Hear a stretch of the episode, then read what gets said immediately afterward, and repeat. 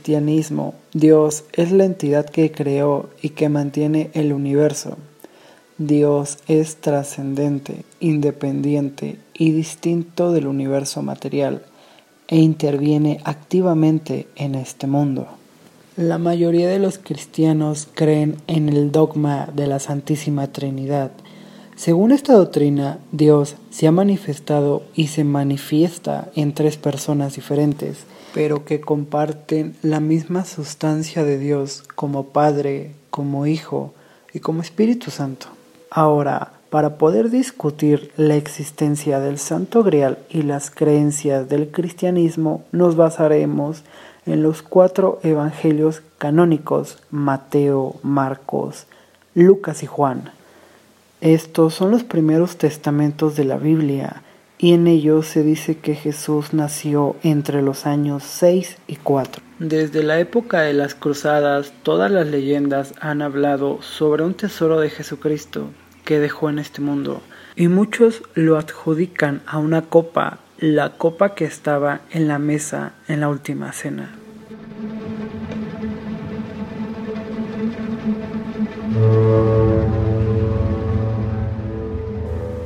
La última cena o sagrada cena son denominaciones convencionales de un episodio evangélico, y esta fue la última ocasión en la que Jesús de Nazaret se reunió con sus discípulos, los doce apóstoles, para compartir los cachitos, el pan y el vino antes de su muerte.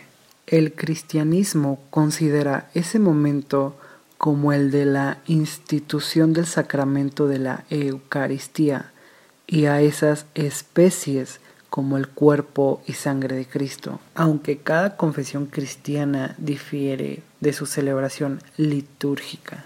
Se comenta aún en la actualidad que el cáliz donde tomó vino Jesús de Nazaret es el Santo Grial, pero a decir verdad no se ha confirmado la existencia de este objeto.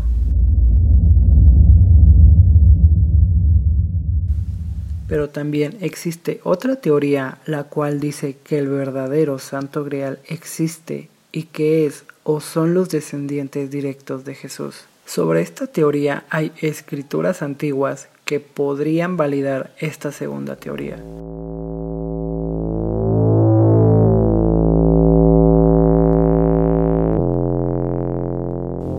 La narración bíblica nos habla sobre la familia secreta de Jesús, los teóricos creen que Jesús de Nazaret sobrevivió a su crucifixión y escapó de Judea a Galia, actualmente Francia, con María Magdalena, con su hijo o hija. Y los encargados de ayudarlos a ellos dos fueron los caballeros templarios y el priorato de Sión. Este último era una orden eclesiástica similar a los caballeros templarios, esta orden fue fundada aproximadamente en el año 1090 o 1099 en la era común. El principal objetivo de esta orden era proteger el linaje santo. Esta orden tenía un enorme interés particular sobre una familia francesa que gobernó desde el siglo V hasta el siglo VIII. Esta familia se dice que tenía descendencia directa de Jesucristo y de María Magdalena. Se comenta hasta la actualidad que aún existe esta orden y que por ello protegen a la descendencia directa de Jesús. Pero a decir verdad, verificando las evidencias redactadas, no se puede asegurar la existencia de esta orden en la actualidad y sobre todo el del Santo Grial. Todas las posibles pruebas que pueden avalar lo anteriormente mencionado es sobre un pequeño orden que se parece que existió en los años 50, pero desapareció años posteriormente.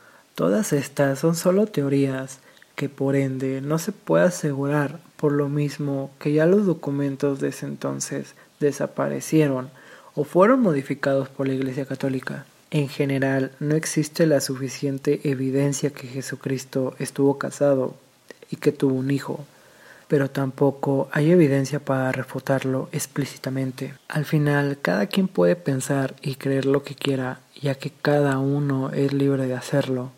Con este episodio no planteo hacerles creer algo, simplemente les comparto las teorías más populares sobre el Santo Grial. Espero les gustara este capítulo y no olviden en compartirlo. De igual manera espero tener su apoyo para poder crecer y subir más contenido. No olviden seguirnos en YouTube y en Instagram. Nos vemos chicos.